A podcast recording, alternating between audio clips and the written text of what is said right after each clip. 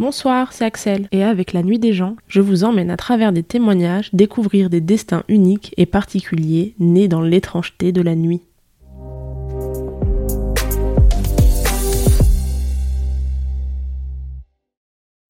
Ce soir, je suis avec Alain, bonsoir. Bonsoir. Donc tu as été pompier volontaire dans le Puy-de-Dôme pendant 30 ans, tu as fini ta carrière au grade de commandant honoraire, et la nuit que tu vas nous raconter s'est passée il y a quelques années, Pourtant, c'est un sujet qui revient de plus en plus dans l'actualité. Est-ce que tu peux nous en dire un peu plus? Si vous, si vous, voulez, je peux vous raconter une nuit euh, particulière où, alors que je montais une garde de chef de groupe dans le secteur de Coude, le long de la rivière Allier en Auvergne, j'ai été appelé par la préfecture du Puy-de-Dôme ainsi que par le CODIS 63. Qu'est-ce que c'est le CODIS? Le CODIS, c'est le c'est le, le centre opérationnel départemental euh, d'incendie et de secours. Ce centre envoie au service de pompiers les alertes, les demandes des gens, les alertes de la préfecture ou, quelques alertes que ce soit. Pourquoi tu as été engagé cette nuit-là? Donc euh, ce soir-là, je suis engagé pour une inondation. Euh, au départ, un débordement suspect de la rivière Allier. Ce débordement s'est vite avéré être une inondation. Suite à des orages violents, les rivières Couze, Pavin, Couze, Chambon et Alagnon, qui alimentent l'Allier, se sont mis à donner énormément d'eau d'un coup.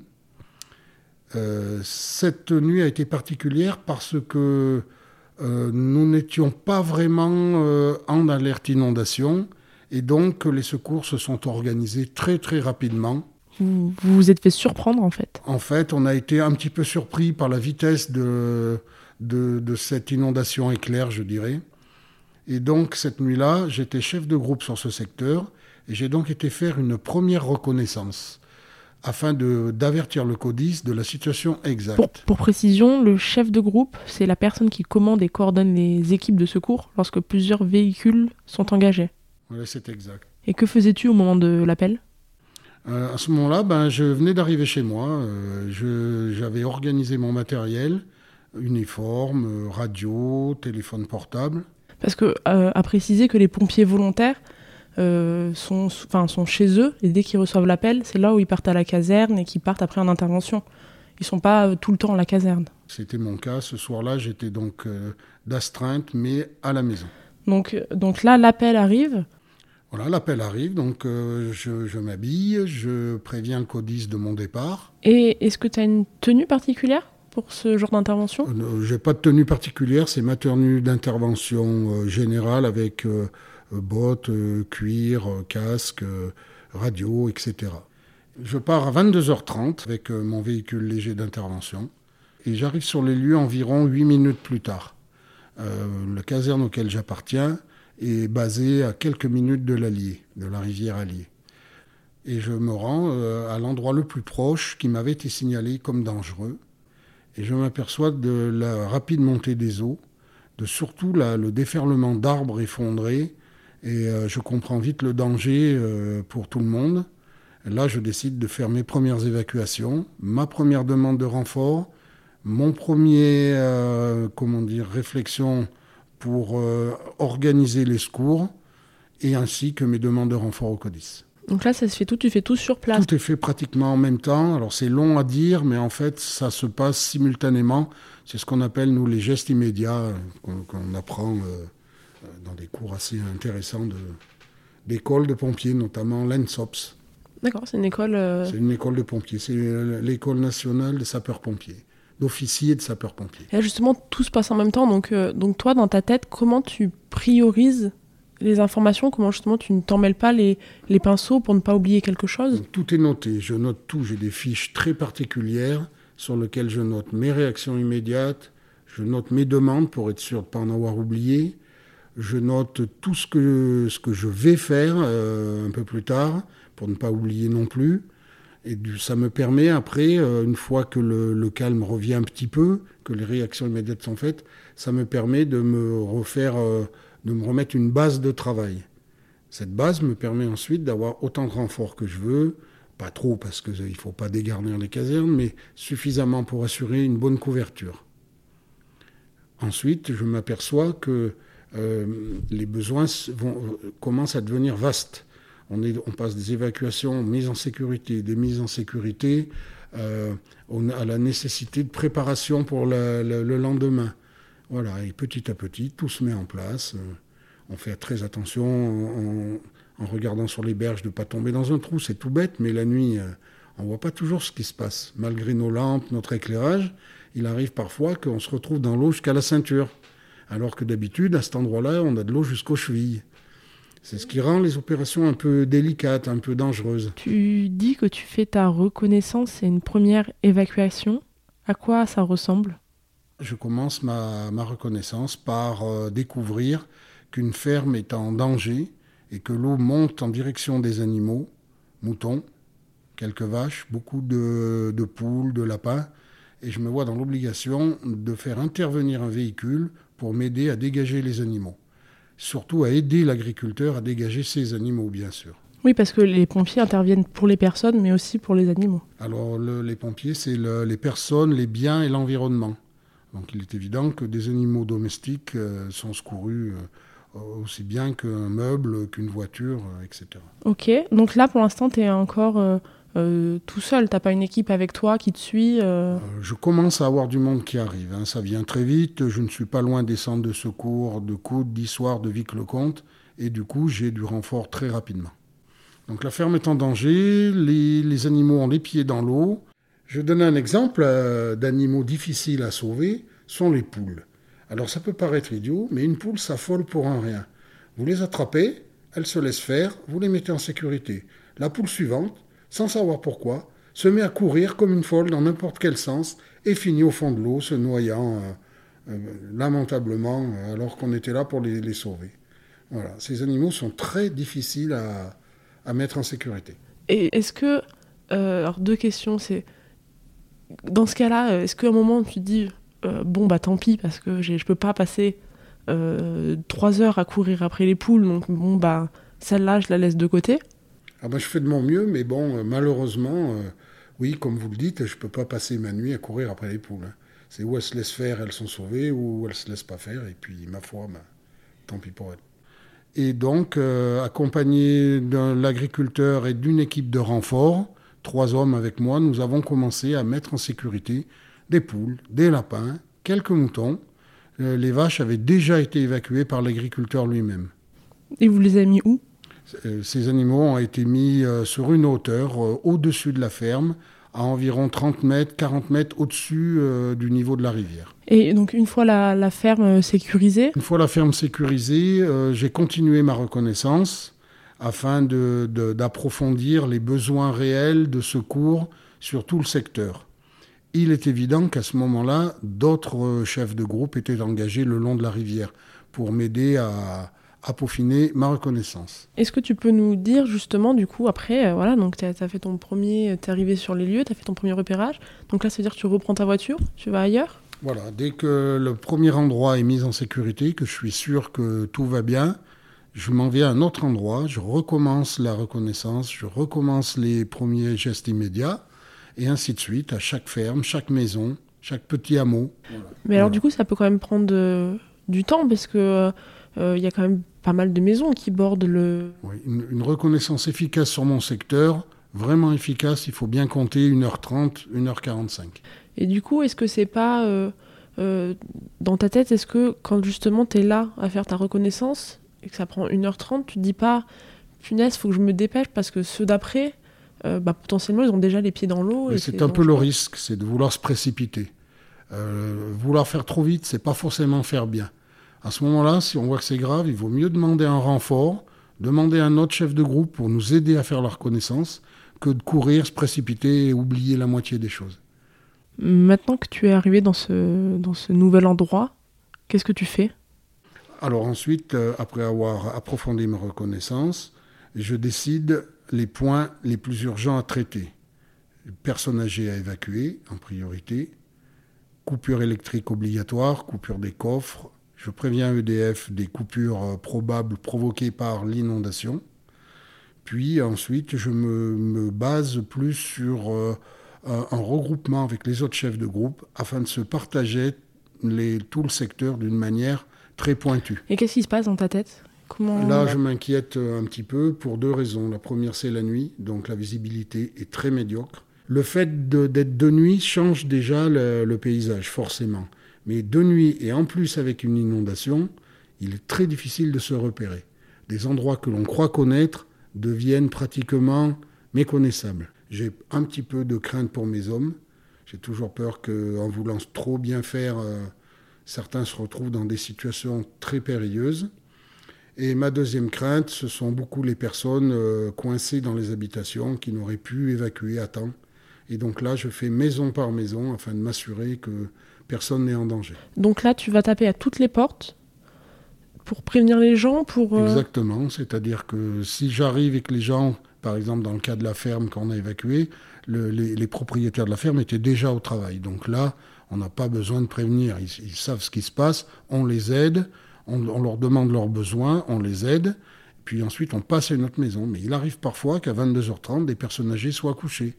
Et là, tant qu'on n'est pas sûr qu'ils nous aient bien entendus, tant qu'on n'est pas sûr qu'ils sont réveillés, tant qu'ils ne nous ont pas parlé, ou parlé à quelqu'un de leur voisinage, on ne s'en va pas. On insiste, on insiste, on insiste. Donc c'est quoi C'est taper à la porte Taper à la porte, voire forcer la porte. Il m'est arrivé à plusieurs reprises de casser une vitre à l'étage, monter au premier étage ou faire monter un gars au premier étage pour aller voir s'il n'y a pas une personne âgée, une personne handicapée qui, elle, peut pas s'écarter de la maison, qui nécessite une évacuation à plusieurs. Et euh, pareil pour les animaux. Tous les sous-sols sont vérifiés, qu'il n'y ait pas de chiens, de chats coincés. Euh, ça serait trop dommage de laisser un chien dans une cave alors qu'il y a des inondations. Donc c'est un cumul, c'est un ensemble de petits gestes. Et tous ces petits gestes mis bout à bout, ça fait l'intervention à la fin. Et justement, euh, comment tu, qu'est-ce qui se passe dans ta tête? Comment tu te sens euh, quand voilà, tu frappes à toutes les portes, ça répond, ça répond pas. Je suppose que voilà, tu as l'adrénaline, tu as le cœur qui, qui, doit battre. bien sûr, c'est toujours stressant, mais euh, c'est un peu le, une sorte de, de, bonheur de faire le travail comme il faut. Se dire, ça y est, j'en suis à 7 maisons, 8 maisons, 9 maisons, euh, combien il m'en reste Encore quelques-unes, je vais y arriver. C'est tout un ensemble de choses qui, qui fait l'intervention. C'est pas toujours évident, mais ça se fait. On n'arrive pas trop mal. Euh, on n'a pas trop laissé de monde derrière nous jusqu'à maintenant. Et alors, quand, euh, quand tu arrives sur place, les gens te voient arriver, ils sont rassurés, ils se disent que les secours sont là. Mais quand tu repars, est-ce que euh, parce que tu n'as pas le temps de rester plus longtemps. Est-ce qu'ils ne te courent pas après? Non, parce que souvent les, riverains d'une rivière savent les dangers. Il y a quand même une bonne formation générale du danger de la rivière. Très peu de gens se font surprendre par méconnaissance. C'est plus une habitude. Les rivières débordent régulièrement, malheureusement de plus en plus souvent. On le voit dans l'actualité. Et les gens sont habitués, mais le fait que les pompiers soient passés, ils savent que les secours s'organisent, ils savent qu'on a repéré la catastrophe, donc ils, ne se sentent pas vraiment seuls. Ils savent que très vite, ils vont être, euh, grâce aussi, pas qu'aux pompiers d'ailleurs, quand nous travaillons en commun avec les mairies, le maire des villages, les adjoints au maire, les employés municipaux, on a beaucoup d'aide euh, et les secours s'organisent quand même très vite. Euh, à part grosses catastrophes, rares sont les gens qui sont abandonnés plusieurs heures. En quoi le, le maire aide peut, aider sur le terrain? En contact avec les élus, c'est quelque chose qui peut paraître euh, insignifiant, mais qui pourtant a une importance euh, incroyable, car euh, les élus connaissent très bien leur commune. Un élu peut très bien savoir qu'à tel endroit il y a un danger que nous, les pompiers, on ne soupçonnait pas. Ils peuvent nous aiguiller sur où couper l'électricité. ils peuvent nous dire, tel secteur de la commune, il y a tant de personnes âgées. Tel autre secteur, c'est des gens plus jeunes tel secteur est dans un trou, telle autre rue est, plus haute et ne risque pas d'être inondée. Euh, ils peuvent nous prêter du matériel aussi, tracteurs, bottes de Donc ça veut dire que toute la nuit, euh, vous êtes en contact avec les... Toute la nuit, on est en contact avec les élus.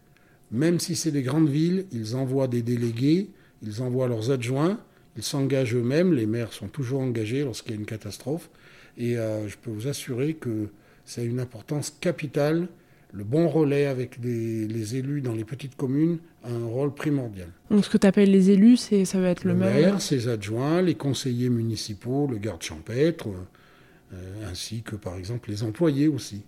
Et d'ailleurs, en parlant de, garde champêtre, est-ce que vous êtes aussi euh, aidé par euh, euh, je sais pas, une police ou une... Bien sûr, bien sûr. Les services de secours, c'est pas que les pompiers. C'est aussi la police, la gendarmerie en zone de campagne, parfois l'armée même. Ça a eu arrivé que je, sois, je travaille avec des militaires.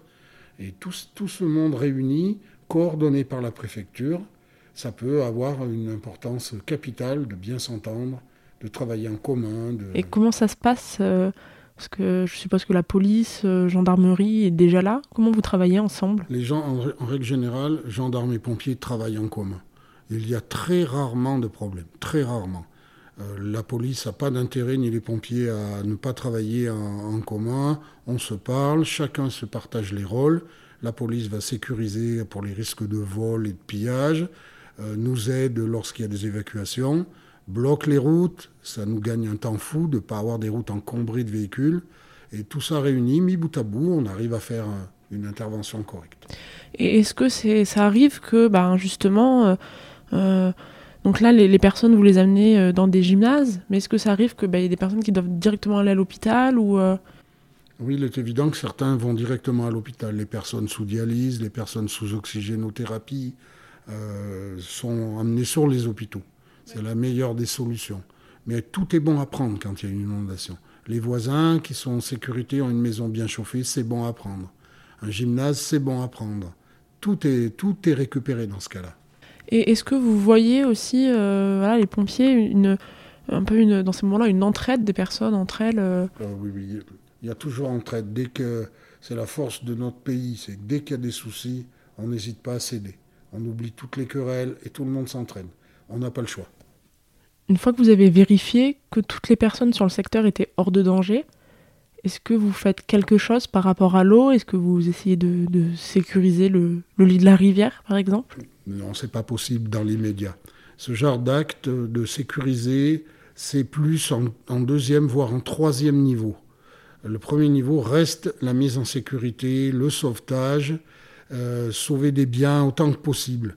Le reste, euh, c'est très particulier. Ça ne peut pas être effectué de nuit, de toute façon. Et puis, il faut déjà voir la situation. Est-ce que l'eau continue à monter? Ça sert à rien d'aller vider une cave si l'eau continue à monter. Vous sortez 10 mètres cubes d'eau, s'il en rentre 20, vous allez pomper toute la nuit et ça ne donnera strictement rien. Donc ça, c'est plus les corrections d'eau, la vidange des maisons, les, protections de berges, c'est plus euh, quelques heures, voire quelques jours après les premières interventions. Parce que je suppose aussi euh, une inondation, euh, euh, il y a des dangers que nous n'imagine pas. C'est pas juste l'eau qui rentre dans les caves ou. Exactement. Les inondations provoquent des effondrements. Les inondations provoquent des, des écroulements d'arbres. Ces arbres sont charriés par le courant et fauchent tout ce qui est sur leur passage.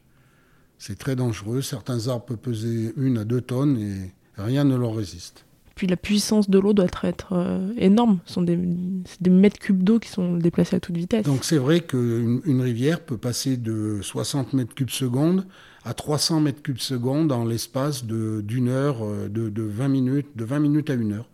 Il suffit d'orages éclairs, de ce qu'on appelle des crues éclairs.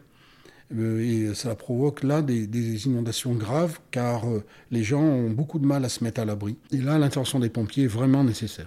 Puis on, ne se rend pas compte, 300 euh, mètres cubes, euh, mais c'est là c'est tout ce qui se trouve sur le passage est emporté. Ah euh. Tout est emporté. la force du courant emmène des arbres, dévaste tout. C'est impossible d'arrêter l'eau. Là, on ne peut que faire des mises en sécurité, du sauvetage, mais il n'est pas question d'arrêter l'eau, c'est absolument impossible. Même là, en tant que pompier, il faut, que, faut être vraiment sécurisé. Bon, il est évident que les mises en sécurité, c'est aussi les, les secours. Rien ne sert de sauver quelqu'un si on perd trois hommes euh, à la sortie. Bon, on va pas gagner quoi que ce soit. Donc, euh, on ne prendra pas jamais un risque euh, sans qu'il y ait une raison très valable. On prend des risques pour les êtres humains, on prend des risques pour les animaux. Il est évident que j'enverrai jamais mes hommes au milieu d'une rivière pour sortir une voiture. Si la voiture, il n'y a personne dedans, ben, tant pis, hein. elle est perdue. Vous devez aussi sans doute faire face au stress des personnes qui voient l'eau rentrer dans leur maison ou appartement ou leur voiture se faire emporter le stress des personnes est évident, mais il ne peut pas être traité immédiatement. Il est traité euh, un peu plus tard euh, par les familles, par le maire de la commune, par euh, des amis, mais on ne peut pas traiter le stress comme ça en quelques minutes, c'est pas possible. Vous avez évacué beaucoup de personnes cette nuit-là? On a, on a évacué beaucoup de personnes âgées cette nuit-là. pas forcément parce qu'elles risquaient de se noyer, mais parce que privées de chauffage, privées d'électricité, certaines avaient besoin de matériel d'oxygénothérapie, certaines étaient dans des fauteuils roulants qui nécessitaient absolument d'être évacuées, amenées dans des gymnases et des hôpitaux pour être réchauffées, soignées et, protégées. Et euh, toutes les personnes vulnérables, en fait, quel que soit l'orage, quel que soit leur sexe, leur couleur, c'est tout le monde et on obéit aux pompiers, et on part. Oui, parce qu'il y a ça, il y a euh, non seulement euh, voilà, la mise en sécurité, mais c'est qu'il y a aussi euh, effectivement cette notion de coupure d'électricité, donc de personnes. C'est très vaste les inondations. Vous avez les coupures d'électricité, les coupures de gaz, bien sûr, ça va avec le chauffage, tout, tout ce qui est la vie de tous les jours, quoi. Notamment que cette nuit-là, c'était quand même une période de pré-hivernal et il faisait pas très chaud. Là, ça fait déjà une bonne partie de la nuit que, tu es sur le terrain. La fatigue doit se faire ressentir à un moment, non? Oui, donc la fatigue, bien sûr, euh, fait partie des éléments à prendre en compte, que ce soit pour, moi-même ou pour mes hommes. Euh, la fatigue provoque des accidents, la fatigue empêche euh, d'avoir une attention et peut parfois même provoquer de la panique chez tout le monde, aussi bien les intervenants que les gens secourus. Donc nous en tenons beaucoup compte et nous n'hésitons pas à faire prendre du repos aux hommes et à les faire remplacer. En général, une intervention un peu compliquée de nuit, c'est 4 heures. Au bout de 4 heures, les gens sont remplacés. Donc là, toute la nuit, il y a eu un roulement de fait pour que les hommes euh, épuisés puissent être euh, alimentés en eau, en nourriture, euh, reprendre des habits secs et recommencer ensuite leur, leur travail. Ça veut dire qu'il faut aussi avoir euh, toute une équipe prêt, enfin, disponible pour reprendre le, 4 heures après le... Exactement, donc tout ça c'est prévu bien à l'avance par contre, qu'il y ait des inondations ou pas. Toutes les nuits, nous avons une équipe de départ et une équipe de réserve en astreinte prête à partir pour compléter l'effectif engagé. Là, bien sûr, euh, c'est là que l'expérience entre en compte. Il est évident que on n'a pas les mêmes réactions quand on a 50 pompiers ou quand on en a 25. Euh, plus on a d'expérience, moins on va vite, et plus on s'applique, et plus on réfléchit à ce qu'on va faire, plus on prend le temps de mesurer l'impact des dégâts et de l'inondation, et moins il arrive de, choses graves après. La fatigue, l'adrénaline, tout est un peu mélangé. Mais euh, je pense que la plus grande compétence d'un pompier, c'est le calme et la réflexion. Tu as engagé des hommes tout au long de la nuit. Comment ça se passe? Comment tu fais la, demande? Est-ce que c'est toi qui les appelles directement Qui appelles les casernes? Comment, comment ça se fait? Alors, les, hommes que je demande, c'est en accord avec le CODIS. En fait, j'explique la situation sur le terrain au CODIS et souvent le CODIS me confirme mes demandes. Je vous donne un exemple lors de la première ferme évacuée, j'avais besoin de trois hommes pour évacuer les animaux. Le CODIS m'a confirmé ma demande, l'a accepté et m'a envoyé les trois hommes nécessaires. C'est ainsi de suite pour toutes les opérations, tout le temps de l'inondation. On fait une demande, le CODIS l'enregistre, nous la valide et ensuite nous envoie le personnel nécessaire. Et donc une fois que les personnes arrivent sur place, c'est toi qui vas leur dire voilà ce qu'il y a à faire oui, exactement. Donc lorsque les hommes arrivent sur les lieux, euh, je prends le chef d'agré du fourgon. Qu'est-ce que c'est le chef d'agré Le chef d'agré, c'est le, pompier le plus gradé euh, qui donc commande aux autres euh, les opérations à effectuer. Je lui donne la mission et c'est ce chef d'agré qui décide comment on va faire avec ces hommes. Et lors de cette nuit-là, est-ce que tu sais combien à peu près d'hommes ont été engagés? Cette nuit-là, environ 40 hommes ont été engagés. Avec toi? Avec moi sur un laps de temps allant du moment où j'arrive sur les lieux, H plus 20 minutes. Ok, et là vous avez passé la nuit, du coup, je suppose, sur le terrain Oui, bien sûr que là, c'est des opérations qui peuvent durer 3 euh, à 4 jours. Il y a l'immédiateté qui va durer 5-6 heures. Puis après, il y a la deuxième phase qui consiste à vérifier, contrôler nos actes, les améliorer si besoin est. Et ensuite, la troisième phase qui consiste à vérifier ce que l'inondation a touché, euh, se renseigner au niveau de la météo, voir si les pluies vont continuer ou pas, et, tous les petits détails très importants qui se mettent en place petit à petit toute la nuit. Et alors justement, tu disais que les hommes sur le terrain étaient remplacés toutes les 4 heures, mais toi, comment ça se passe? Euh, moi, c'est un peu différent car je fais un travail beaucoup plus basé sur la réflexion en fait que sur le physique. Donc, euh, je peux être aussi remplacé si j'en ai besoin, si je le demande, mais euh, je ne suis pas dans le même contexte que les hommes de terrain. Je suis plus dans la méthodologie, la cartographie, la radio, je suis moins dans les gestes de type euh, euh, boucher un trou, euh, ouvrir une porte, monter un étage par une échelle. Ça, c'est le rôle des équipiers d'intervention. Est-ce qu'il y a quelqu'un qui, vérifie quand, quand, ça fait 6 heures que tu es sur le terrain, que tu as bien laissé ta place et que tu es allé te reposer? Oui, oui, c'était c'était contrôlé. Et d'ailleurs, avant la fin de mon service, il y avait déjà une équipe de remplacement prévue. Les, les équipes, le remplacement se fait en amont. On n'attend pas la dernière minute pour dire Ah, il faut remplacer quatre gars. Euh, les quatre qui vont remplacer sont déjà prévenus une bonne heure avant pour qu'ils aient le temps de se préparer, de se mettre en condition psychologique et physique pour pouvoir aller remplacer ceux qui sont déjà sur les lieux. Qu'est-ce que tu appelles euh, mettre en condition psychologique? Ben, Les prévenir pour pas qu'ils soient surpris. Les prévenir de ce qu'ils vont faire, de ce qu'ils auront à, des gens qu'ils auront à remplacer, pourquoi, pendant combien de temps, les, équipes de remplacement sont plus préparées que les, équipes d'intervention immédiate. Est-ce qu'il y a quelque chose qui t'a marqué cette nuit-là? Cette nuit-là, j'ai eu quand même quelques petites montées d'adrénaline. J'ai évacué moi-même plusieurs personnes grâce à mon véhicule. Personne âgée, j'ai porté une petite dame ce jour-là, qui devait avoir pas loin de 90 ans, en chemise de nuit, en pantoufles, qui s'accrochait à mon cou et qui me disait enfin un bel homme. Hein, c'est vrai, ça fait rien, mais c'est la vérité. Toute contente, absolument pas affolée. Elle s'est cramponnée à mon cou et je l'ai portée chez un voisin qui habitait plus haut et qui était, lui, euh, sans risque d'inondation. Tu parlais de véhicule. Tu as une voiture euh, ou un, véhicule particulier pour intervenir? Donc là, euh, là, oui, on a des camions. Alors, on utilise beaucoup les camions appelés 4x4. C'est des camions 4 motrices qui ont une cabine qui est très haute et qui peuvent rouler dans 60 à 70 cm d'eau. Ces camions sont très sécurisés, ils permettent l'évacuation des gens. On peut les monter sur le, toit du camion, il y a une petite euh, euh, bordure qui, qui, permet de mettre en sécurité les personnes et de les sortir de la zone d'inondation. Ces camions sont du matériel extrêmement cher, mais qui sont absolument indispensables pour toutes les casernes de pompiers qui bordent des forêts, des rivières, des lacs. Il n'y a pas le choix. Et quand est-ce que ça s'arrête euh, Quand est-ce que ça s'arrête pour toi cette, euh, cette nuit? L'intervention s'arrête lorsque ma part de travail étant effectuée, je suis sûr que tout mon secteur est à l'abri, je suis sûr que tous mes hommes sont en protection, peuvent travailler en sécurité. Je m'assure de mon remplacement, je donne les consignes au chef de groupe qui va me remplacer, je reste un moment avec lui, je ne le laisse pas tomber comme ça en cinq minutes. Et une fois que tout ça s'est fait, je rentre enfin me reposer.